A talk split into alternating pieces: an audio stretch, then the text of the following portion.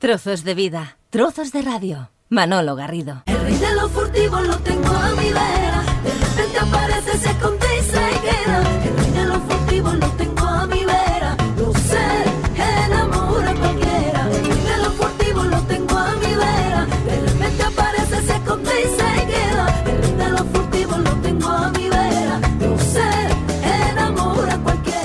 Mirando el vídeo que ilustra la canción esta del Rey de los eh, Furtivos, hay un par de cosas que me llaman la atención. Uno, esa insistencia en el café amargo. Por- Eso por una parte. Y luego esa complicidad que tú tienes eh, con el toro. No sé, ¿qué te resultó más fácil de escenificar? Si esa complicidad con el toro o es que tú eres ya de café amargo. A ver, yo no soy de café. A mí me Ajá. gusta más Las sí, infusiones. una infusión o chocolate, ¿sabes? Pero fíjate si estaba enamorada eh, la, la protagonista de la canción que hasta el café se lo tomaba amargo con tal de que el chaval estuviese con ella invitando a algo. Y referente a lo que me preguntas de la complicidad con el toro, con el toro imagínate, pasé un poco de miedo. es un toro de aquellos de. Totalmente. toro- toro de- Lo que pasa que es un toro bravo, Ajá. pero como su madre murió y entonces para no sacrificar al animal lo criaron a biberón y al Ah, ser un toro bravo criado claro, a biberón claro, claro. sus aptitudes no son como la de sus hermanos no entonces Pero la cornamenta, es- amiga mía, es igual la apariencia es igual lo que pasa como de un cabezazo no veas pero claro pues no tiene nada que ver, por eso da la posibilidad de acercarse. Si fuese bravo, no te deja acercarte, eso es inviable. Bravo, bravo, me refiero, Mm. es inviable. La ambientación precisamente en ese, en ese espacio, con esa presencia del toro y tal, ¿fue decisión tuya? ¿Fue del, del creador del vídeo? ¿Cómo, cómo, cómo fue ese proceso? Fue mi marido que me dijo, ¿Ah, sí? sí? me dijo, él es torero y Ah, entonces siempre me dice, para casa. totalmente, dice, yo creo que esto pegaría. Sí. Hacer los furtivos Ajá. son los, los toreros que se cuelan en, Sí. las, en las fincas. Lo que entonces se le- se le- en algún momento se les ha llamado maletillas también, ¿no? Por ejemplo, los maletillas sí Los son los que se lanzaban al, ruedo. Ah. Los tapias, los que salen en los, en los tentaderos. Pero Los los, furtivos, furtivos son los- que se cuelan en las casas de los ganaderos y les torean sus animales, ¿no? Es algo que no se debe hacer porque imagínate, es bastante peligroso Claro, claro. para el que luego tiene que recibir al, al animal, ¿no?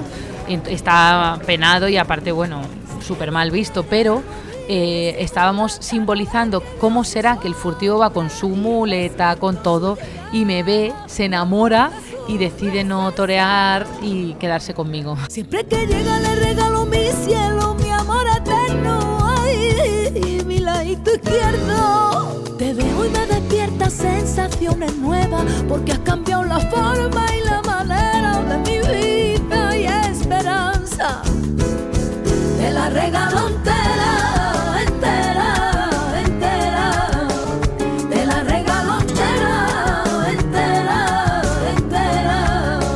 Este es El Rey de los Furtivos, la canción que sirve de presentación de este álbum Corazonada de mm, María Toledo. Encantado de saludarte, María. Igualmente. María Rodríguez del Álamo. ¿Apostaste por Toledo por, porque tú eres de. Soy de allí? Toledo y porque digo, mira, mis padres no van a enfadarse, es una tontería. Digo, escúchame, ni Rodríguez ni del Álamo. Digo, Toledo, María Toledo, y llevo toda la vida así. Desde chica, pues así como me conocen. Pero una cosa, María, ¿con antecedentes eh, artísticos en la familia o no? No, yo he empezado desde cero todo. No tengo a nadie que me haya asesorado. Pero ¿cómo te inspiras? O sea, decir, ¿cómo, ¿cómo te motivas? ¿En el cole, en casa, escuchando, viendo vídeos, Sí. oyendo la radio, las canciones en tu Sí, casa? La verdad que es curioso porque yo era una niña con ocho años que me apuntan al coro del colegio. Ajá. Todo es una corazonada, ¿vale? Nunca mejor dicho. Entonces yo mm, me, me apuntan al coro porque mis padres no me podían recoger a la hora de comer. Entonces la profesora mm, dice, por favor, dile a tus padres que quiero hablar con ellos. Una profesora malagueña que se llama Nani Lima Montenegro, me acuerdo todavía. De hecho, canté el otro día en Vigo y, y allí estaba.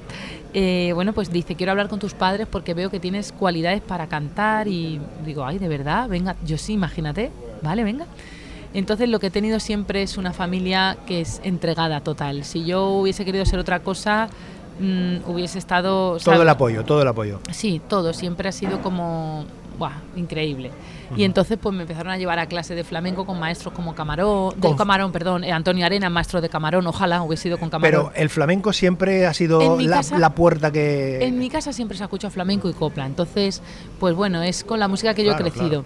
Y había un maestro que se llamaba Antonio Arenas que le había dado clase a Camarón y bueno, pues había acompañado y le había a Cancanilla de Marbella, que es otro cantador, entonces incluso al propio Alejandro Sanz. Y fuimos ahí a la calle Cartagena, en Madrid, me empezó a enseñar cositas. Luego fui con Pepe Pucherete, he ido con Arancito de Triana, José de la Tomasa, no sé, con muchos maestros a aprender y a formar poquito a poco lo que ahora soy.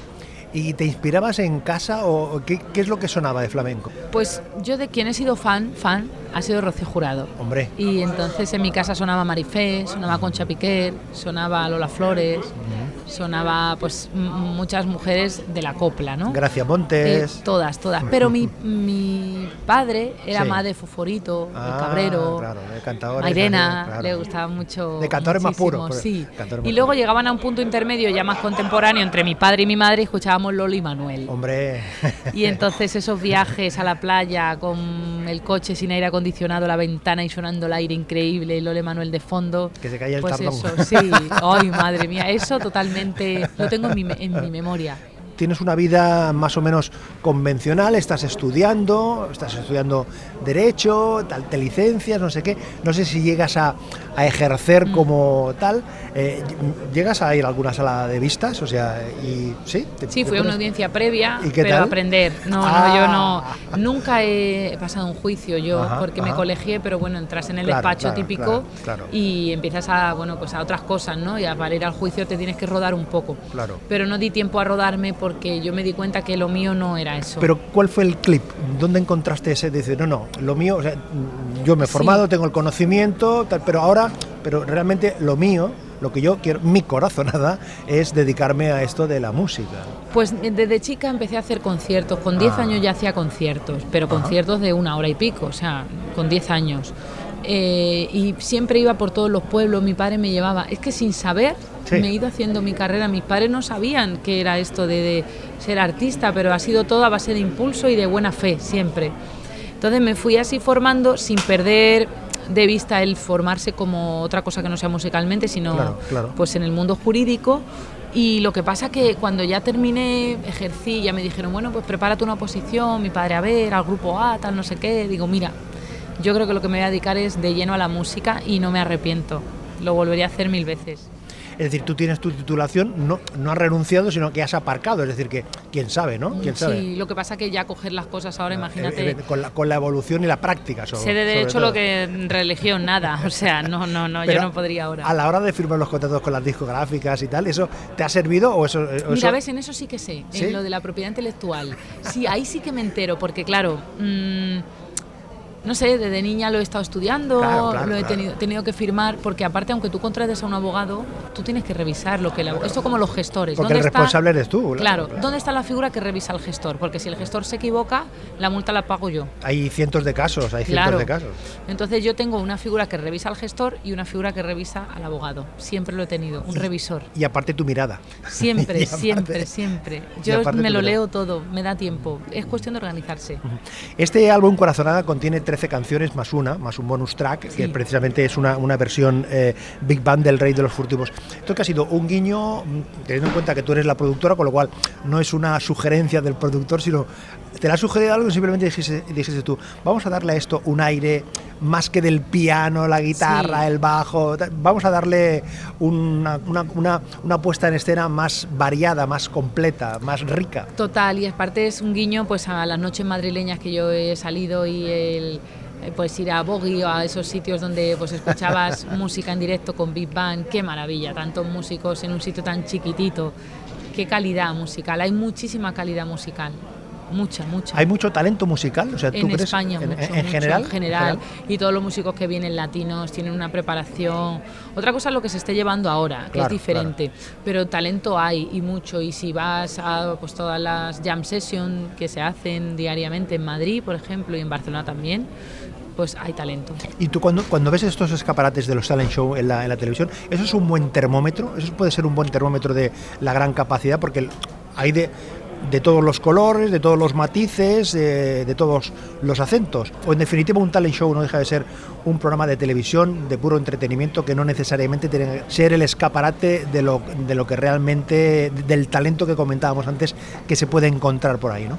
Es que los talent show no están puestos para mirar a las nuevas generaciones, al talento, están eh, puestos para potenciar a los que se sientan en la silla, a los coach. Entonces están hechos para eso. Entonces, claro, eh, ¿quién Buena, tiene buena, muchos buena. conciertos? Los que se sientan en esa silla. Sí. Entonces, al final los otros son meros pasantes que pasan por allí porque han venido, pero realmente ni los contratos están a la altura de la dignidad y ni, ni creo que sea la antesala a una carrera con éxito. Claro, ahí yo creo que la evolución del tiempo no ha jugado a favor de los escaparates de la música, porque hace 15, 20 años la radio, la televisión, era más fácil encontrar escaparates donde el artista iba, presentaba, explicaba, compartía. Ahora, por una parte están las redes sociales, con lo cual la comunicación es mm, absolutamente lineal, ¿eh? Mm, o sea, totalmente direccional. Pero claro, los escaparates eh, mm, de la canción, de, la obra del, creador, pues han quedado un poco desdibujados. O, los medios han quedado, hemos quedado, hemos renunciado a esa, a esa parte más de, de eso, de ser prescriptores, de mostrar, de explicar. Sí, totalmente. No hay una plataforma donde los artistas se puedan vender sus discos. Si no suenas en una radiofórmula, estás, como digo yo, perdido, porque dices, bueno, ¿y dónde suena? No, es que no suena en radio. Ah, vale. Entonces parece que, que no existes. Es como si no estás en redes, redes sociales, no existes. Es cierto que es que no hay una plataforma ahora mismo de fomentar la música en directo. Yo me acuerdo cuando yo era una niña que sí ponías la televisión y había programas. No sé, te puedo hablar de ese tipo de caballería, que fue un programa con el que yo crecí. Miguel Bosé. Pues era una maravilla, ¿no? Como Miguel Bosé pues, pues hacía esa, esa entrega de música, pero ahora no lo hay. No lo hay. Pero igualmente eh, eh, em, no dificulta que vayan apareciendo eh, artistas, valores como María Toledo con su piano. Desde siempre con el piano, María. ¿Te lo trajeron los Reyes un año? o- Pues no, el piano fue porque cuando la profesora del colegio dice, bueno, pues apuntarla al conservatorio, mis padres me llevan y me dicen, a ver, ¿qué instrumento eliges? Y eso es una aventura, ¿eh? Digo, bueno, pues el piano. Entonces empecé a elegir el piano, me compraron mis padres un Cherny, que era, pff, bueno, era un, un piano bastante duro, pero bueno, pues al final luego lo vendimos, pero fue con ese piano con el que yo, el que yo aprendí. y el piano más que la guitarra, porque quizás la guitarra es más fácil de, de- es más asequible a la hora de, de manejarla, no sé si de saber, pero Pues fíjate que yo ¿Sí? mm, con la guitarra no soy capaz de hacer nada. En cambio, ¿No? el piano, cualquiera que aunque no sepa, llega y una nota sale. ¿Sabes? O sea, tú mismo, o sea, aunque no sepas piano, tú te sientas y hace pum y suena. En la guitarra ya tienes que colocar la manita. Nunca me apunté a clase de guitarra y lo dejé porque era malísima. Oye, 13 canciones, 13 historias, 13 creaciones tuyas, 13 inspiraciones tuyas o alguna sugerencia, alguna vivencia que alguien te ha contado que tú has cogido ahí un hilo y a partir de ahí has Mm. hilvanado. Estoy pensando, por ejemplo, en Mamá, ¿eh? Sí. que es esta historia de eso, es una experiencia, es una vivencia, es un deseo. Es un deseo, sin duda, es una ¿Sí? sensación. Quizás ha sido un poco la presión del ser humano, que cuando ya te casas es como lo siguiente, venga mamá, ¿no? Tal. Pero todavía no tenéis niños. Todavía no tenemos niños, No, no, claro. es- Ah, esa es la pregunta. ¿Pero cuándo? Pues se te va a pasar el arroz, ¿no? Pues yo creo que ya tienes que tener cuidado porque ahora cuesta mucho. ¡Ay, Dios mío! Entonces llega un momento que dices tú, tendré los hijos cuando queramos nosotros, ¿no? Pero entonces fue esa sensación de qué bonito, ¿no? Ser madre. Y me senté en el piano y me salió del tirón. Te cuidaré, te enseñaré los mismos valores que a mí me enseñaron de pequeño. Cuánto valoro a mi padre y mi madre. ¿Cómo sonará en tu boca, mamá? Me emociono al pensar cuando lo escuche de verdad. ¿Cómo sonará en tu boca, mamá? Me emociono al pensar cuando lo escuche de verdad.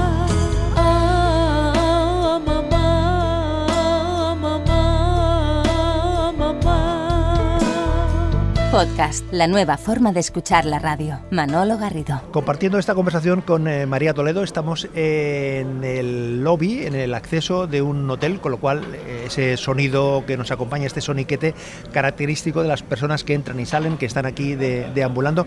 Yo no sé, María, si es la primera vez o ya estás acostumbrada a que te hagan conversación o te hagan entrevistas en todos los espacios o has tenido alguna experiencia como esta en haz- Es la primera vez, ¿eh? es la primera vez esta experiencia, pero yo estoy centrada en lo que estoy hablando aquí y es una buena forma de abstraerte, como que el mundo no te importe, ¿no? Que tú sigas ahí a tu rollo y que todo lo que esté pasando, si uno está hablando, el otro no, tú a tu rollo. Y aquí, aquí estoy centrada, ¿eh? María, a la hora de concentrarte para componer, necesitas un silencio, necesitas un espacio específico, necesitas un ambiente o en cualquier cosa, eh, como contabas ahora, tienes esa capacidad de abstraerte, de meterte en lo que estás haciendo y el, todo lo que hay alrededor no Sí. te infiere. No, no, no me infiere y el- el- tengo bastante capacidad de concentración y ¿Pero creo con el que piano siempre al lado? o no, o, ¿O no, puede ser o entrando a la, pl- en la playa Porque o... eh, ¿tú- ¿tienes algún proceso de, de- de creación más o menos establecido? Es decir, No. primero se me ocurre la melodía No. y luego la historia, o coges la historia y luego te pones en el piano. ¿o No, a veces me siento en el piano a ver qué surge, a ver si sale algo, ¿no? Pero a veces me sale de pronto un estribillo, pues que he ido al, al servicio a, a echarme rímel, imagínate, y de pronto, uy, mira, me invitaste a café, y me sale así, o sea que esto, esto no se sabe.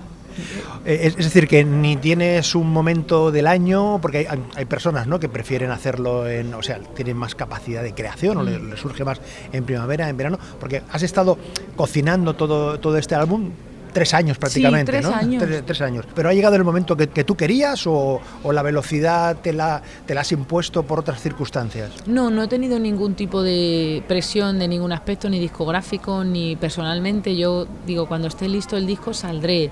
Que han pasado tres años, hay mucha gente que considera mucho.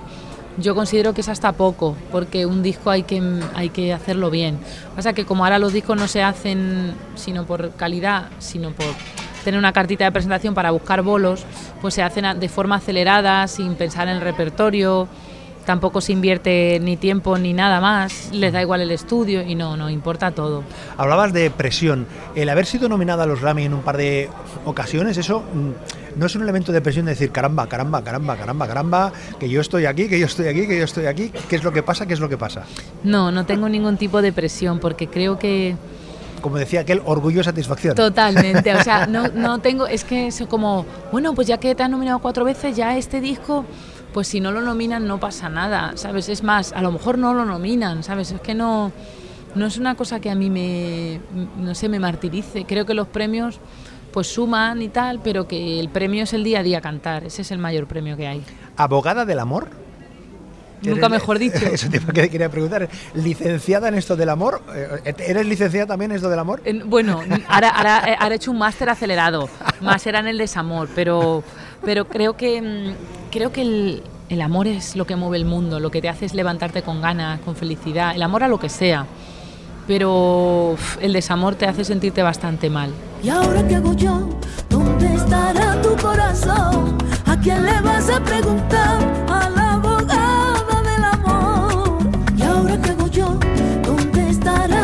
¿A quién le vas a preguntar? A la abogada del amor. El título este de abogado del amor no deja de tener ese guiño, ¿no? Ese guiño a esa profesión que, que tú tienes, a esa titulación que tú sí. tienes, buscado especialmente ahí o Sí, sí, buscado, porque fue porque una persona en un teatro en Málaga, en el Cervantes, me dijo, María, eres la abogada del amor. Y así surgió. O sea, sí, ahí sí que por primera vez he compuesto, eh, a base de un- en base a un título, he compuesto una canción. fruto de esta conversación a lo mejor te puede venir alguna inspiración, te surja alguna historia. Sin duda, es que eso no se sabe. Es que mira, uno se cree que lo tiene todo controlado hasta que de pronto algo llega que te descontrola. Entonces, mejor dejarse llevar a veces. Cuando mm, alguien te dice que tú formas parte de esta nueva generación de mujeres del flamenco, ¿a qué te suena? Me suena bonito porque dices tú, mira, qué bien, mujer, flamenco, pero yo creo que más que flamenco, yo lo que soy es una persona con bastante eh, apertura musical, porque normalmente el que es muy cerrado en el flamenco solo sabe de flamenco, ¿no? Y en mi caso no solo he escuchado flamenco, he escuchado otras músicas, que es lo que te hacen fusionarlas. Cuando solo comes lentejas, pues solo te gustan las lentejas o al final te hartas de lentejas, pero a mí me gusta comer de todo. Entonces, pues un poco la música me gusta mezclarla y me gusta hablar de todo el tipo de música, no solo específicamente del flamenco, aunque mi punto de, de partida sí es el flamenco, pero luego compongo canciones aflamencadas. ¿A quién le dedicas esta pieza de hermana? A mi hermana del alma, a mi hermana Irene. Pero mm, por algún elemento, por algún momento especial. Ella es la que más me ha apoyado, eh, me ayuda también en mi trabajo y nunca le había dedicado una canción en directo ni nada. Entonces ella me corrige los textos eh, del libreto. Entonces yo le mandé todos los textos, digo, toma Irene, corrígemelas a ver si hay, porque es muy tiquismiquis, como es traductora, con la falta de ortografía. O sea, no tengo falta de ortografía, pero a lo mejor el punto y coma, yo pongo una coma y ella considera que no, o yo qué sé, ¿sabes? O sea, todo ese punto. Es muy, muy así. Total, que nada, me los corrigió. Y esta canción, yo sé, le pasé el texto, pero en vez de hermana, lo titulé Amigo. Y entonces sustituí donde pone hermana por amigo del alma y todas esas cosas. Para, camuflarlo. Una triquiñuela, ¿no? No se dio cuenta. Y entonces el otro día, el día 9, el hijo salió el día 10. Y el día 9, pues estando en casa, digo, mira Irene, que tengo que mandar un email a ver si te gusta este audio de una cosita. Bueno, bueno, bueno, bueno. Flipaba, llorando. O sea, no se lo imaginaba. Lloró como nunca.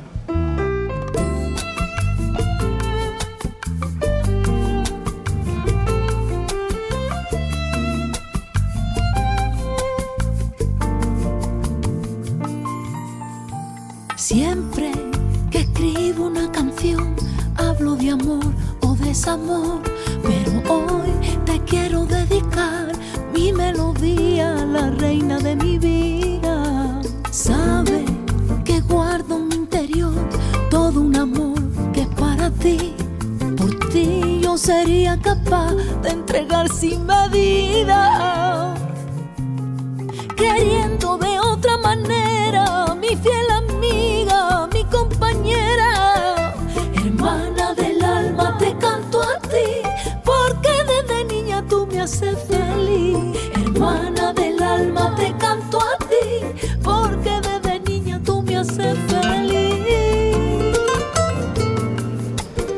Sin un poquito de suerte, sin constancia y sin pasión, jamás llega a cumplirse tu corazonada.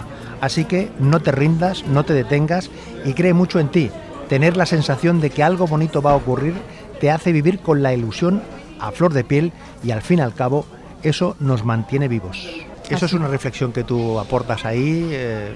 Es un mensaje a, ellos y a mí también, a que no me detenga, a que luche, aunque vengan dificultades, aunque las cosas se vuelvan en tu contra, porque a veces las cosas no salen como uno espera y, no, no tienes que pensar que no vales o que no que no es tu momento, que no, tienes que tirar para adelante, te pase lo que te pase, no. Si tienes una energía negativa, arrastras más negatividad. Y aquí hablo una realidad que es la constancia tiene que existir, la pasión también y la suerte también. Entonces, bueno, si no hay suerte lo tendremos que suplir con constancia y pasión. María Toledo, gracias por compartir este ratito con nosotros. Invitamos a la Big Band que nos ponga el colofón con, esa, con esa versión. Gracias, suerte. Muchas gracias a ti.